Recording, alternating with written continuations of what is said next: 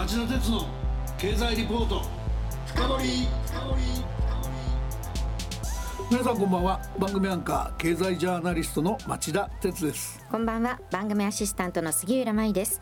今日も新型コロナウイルス感染症対策をして放送します。さて今夜の町田鉄の経済リポート深掘のタイトルは？財務省の矢野次官の月刊誌への寄稿に思う私の官僚論あるべき姿は国士かそれともテクノクラートかです。ゲストに大正大学教授で日本経済研究センターの小峰隆夫研究顧問をお迎えしました。小峰さんこんばんは。は。いこんばんは。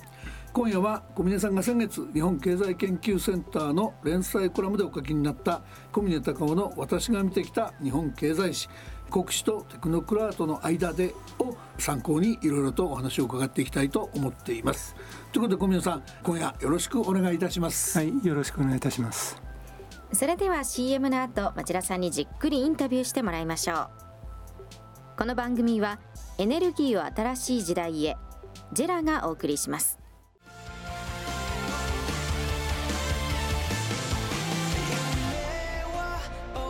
本気で夢を追いかける時新しい一歩を踏み出す時大切なものを守りたい時。誰も見たことがないものを作り出す時。自分の限界に挑む時。絶対できないと思って始める人はいない。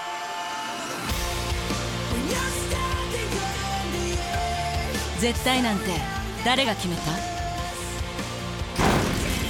？CO2 が出ない日を作る。ジェラはゼロエミッション火力と再生可能エネルギーで2050年 CO2 排出ゼロに挑戦します。発電の常識を変えてみせる。JERA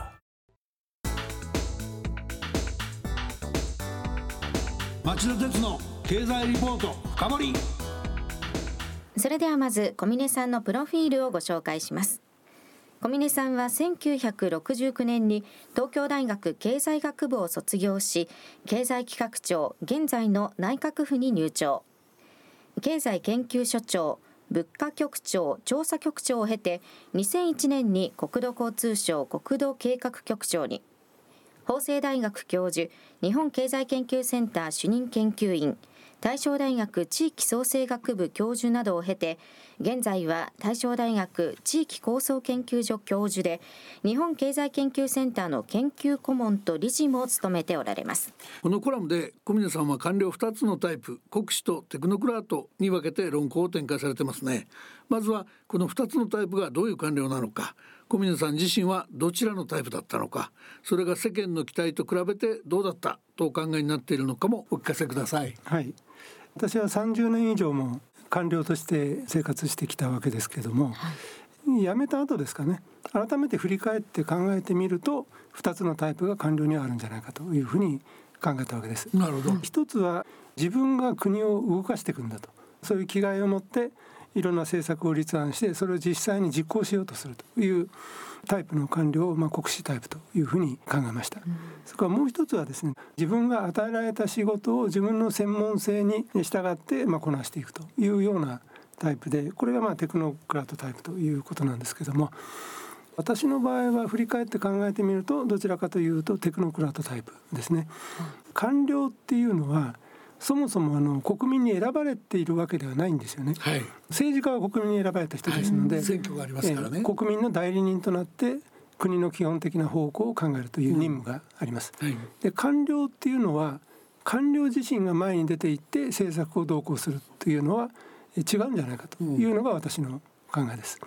えー、そういうふうに考えてテクノクラート的な仕事をしたということではなくてあの仕事をしていたらまあ自然にテクノクラート的な仕事になっていたというふうに考えればいいと思うんですけどもただご質問にあったようにですねこれ世間の人たちは国史タイプの官僚を求めてるんじゃないかというふうに私は思うんです。でこれを感じたのは役人を辞めて大学で教えるようになって学生と話しているとですね役人がどうもいろんなことを考えて政策を動かしてやっている。逆にまずいことがあると役人の責任だというふうに思う傾向がある。うん。でこれは私からするとちょっと違和感があって、テクノクラート的な役人というのは別に自分で進んでこういうことをやりましょうって言ってやったわけではなくて政治的なプロセスの中でこういうことをやれと言われたからそれをやっていったということですのでむしろ問題は国民が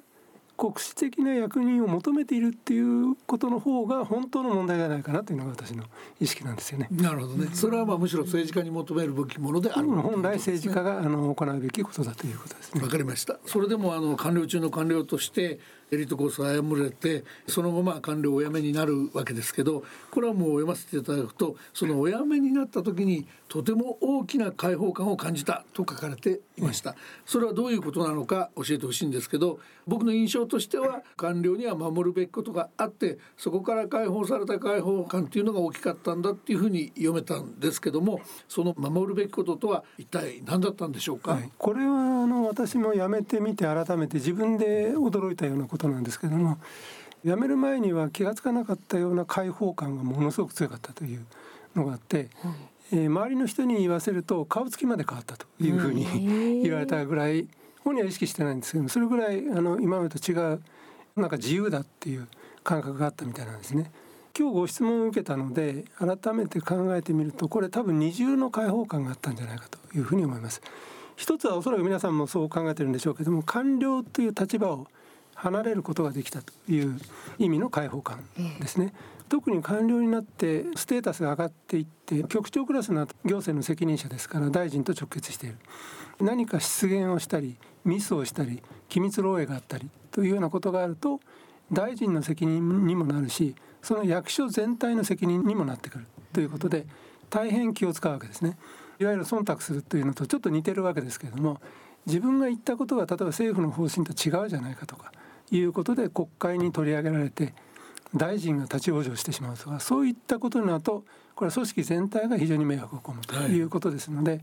はい、役人として言ってはいけないこと守るべきことっていうのは実は潜在的に随分いっぱいあったんだと、うん、30年以上やってるので自然に身につけてましたけどもそれは実は潜在的にいっぱいあったんだなってそこから解放されたと。でもう一つは多分大学に行ったということと関係があると思うんですが上司も部下もいないんですよ。うん自分一人の個人営業みたいなもんで授業やるのも自分で資料を集めて自分で授業をして評価も自分が受けるっていうことですので、はい、別に上司のこう指令を受けて何かやったりその結果上司の評価を受けたりそれから部下がたくさんいるってそんなに嬉しいことでもない場合もあるんですよね。その部下にもいろんな人がいますからね。それをコントロールしなければいけないっていうのもこれも結構なプレッシャーでそういう上司も部下もいなくなる立場になったっていう解放感もまた大きかった。両方来たということだと思いますね。なるほどね。一方で小宮さんかねてですね民主党政権時代のことについてこの政権が統治機構の仕組みをよく分かっていなくて官僚の役割もよく分かっていなくてそれゆえの混乱がたくさん生じたというふうにお書きになっていてその当時のことをおさらいされています。ここでもちょっとリスナーにそういったお話分かりやすくちょっと解説してあげてくれますでしょうか、はいはい当時のあの民主党が政権を取った時にマニフェストを掲げて、はい、それを皆さんが支持して民主党政権になったということですが今振り返ってこのマニフェストを読んでみるとですね、はい、びっくりするほど官僚が悪いという調子で書かれている。10の原則っていうのがあるんですけども、うん、そのうちの7つか8つは官僚支配からいかに脱却するか例えば時間会議をやめるとか天下りを廃止するとか党主導でこれからやっていくんだとか、はい、なんでそういうふうになったのかなっていうふうに考えてみると長い間自民党支配が続いていた。で自民党は官僚にいろんなことをやれというわけですね。それ官僚は自民党の言うままにやる。外から見ていると自民党と官僚が一緒になってなんかいろんなことをやってる。はい、そうすると官僚は自民党と一連卓上だというふうにどうしても考えてしまう。うん、自分が政権を取ったら官僚は引っ込んでろという方針になったんじゃないかというのが私の解釈です。なるほど。ところがさっきも言いましたように官僚っていうのは自分で何か政策を立案するっていうのは本来の役割ではなくて民主主義で選ばれた政党から来た内閣がこういう仕事をやるというのを支えるっていうのが官僚ですから、はい、私から言わせればですね民主党は単に官僚にこういうふうにやれというふうに指示すればよかったの。そうすれば官僚は別に自民党に言われたからやる民主党に言われたからやらないってことはなくて時の政権に言われたら何でもやるんですよ。自分たちがしっかり官僚を使えばよかったんだというのが私の批判なんですね。そこをどうも当時の民主党はあの誤解をしてたんじゃないかというふうに思います。わかりました。小峰さんのコラムは現役の財務事務次官である矢野浩二さんが文藝春秋2021年11月号に寄稿しちょっとした話題になった財務次官モノ申す。このままでは国家財政は破綻するについてもコメントしています。この機構は歴代政権がばらまきを競い財政の健全性が損なわれたと警鐘を鳴らすものでしたが小峰さんの評価を教えてください。これは随分話題になりましたので、はい、私もあの読んでみたんですけれども2つの論点があり得るなというふうに思ったんですけれども一つは矢野さんが言っていることが正しいかどうかという論点です。で矢野さんは選挙を意識して各党がばらまき合戦やってるじゃないかと。それから日本の財政は今深刻な問題で「タイタニック号」が氷山に向かっているようなもんだとやがて沈没しちゃうぞと破綻しちゃうよというようなことをおっしゃったりそれからですねこれは先見の目があったと思うんですけれども国民はばらまきを何でも支持するほど愚かではないっていうふうにも言っている、うん、こういった主張は基本的には正しい。で国民が愚かかどうかっていうのは選挙を見なければ分からないと思っていたんですがいろんな政党が例えば消費税を下げますとか所得税の1,000万円以下は免税にしますとか10万円配りますとかかなりばらまき的なことを言ったんですけどもそれは必ずしも国民の支持するところにならなかったんじゃないか。だから野党はそれほど票を伸ばせなかったんじゃない？かと思います。ですから矢野さんが言うように国民はそれほど愚かではないっていうのは私は正しかったというふうに思います。はい、まあそれに象徴されるように矢野さんがこの論文で言ってることは私はほぼ100%正しいと。うん、その文藝春秋の翌月号で浜田光一さんが正面から反論をやってるんですけども、うん、だから反対論もあります。でこれは当然あの経済的な議論は賛成も反対もあるのでむしろそういう議論を巻き起こすっていうことが重要でそれはそれで結構なことだというふうに思っています。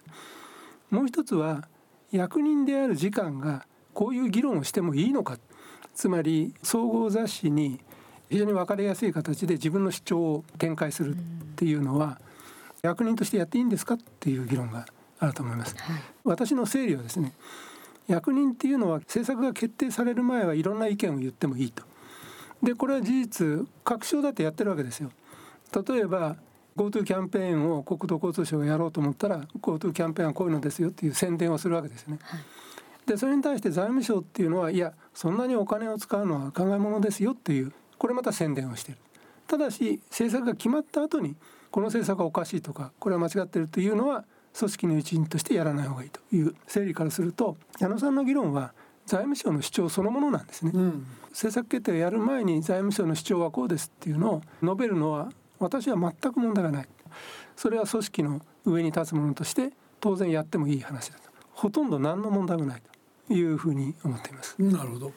その上でさらに伺いたいんですけども総選挙後岸田政権は先々週の金曜日過去最大の55.7兆円規模の経済対策の実施を表明。先週金曜日には補正予算を閣議決定し22.1兆円の国債の追加発行を決めました。ストレートにばらまきということとは違うかもしれませんがこれ巨大な財政支出なんですね。で矢野次官のその体を張った提言が生かされたと考えられるのか。あるいは生かされなかったとしたらもっとどうすればよかったかいい方策があったのかそのあたりのことを教えてください。これは結論としてあの時間の提言はほとんど無視されてしまったということなんですがただちょっと上げ足取るようなんですけども今のご質問の中に矢野次官の体を張った提言が受け入れられたかっていう話があるんですが、はい、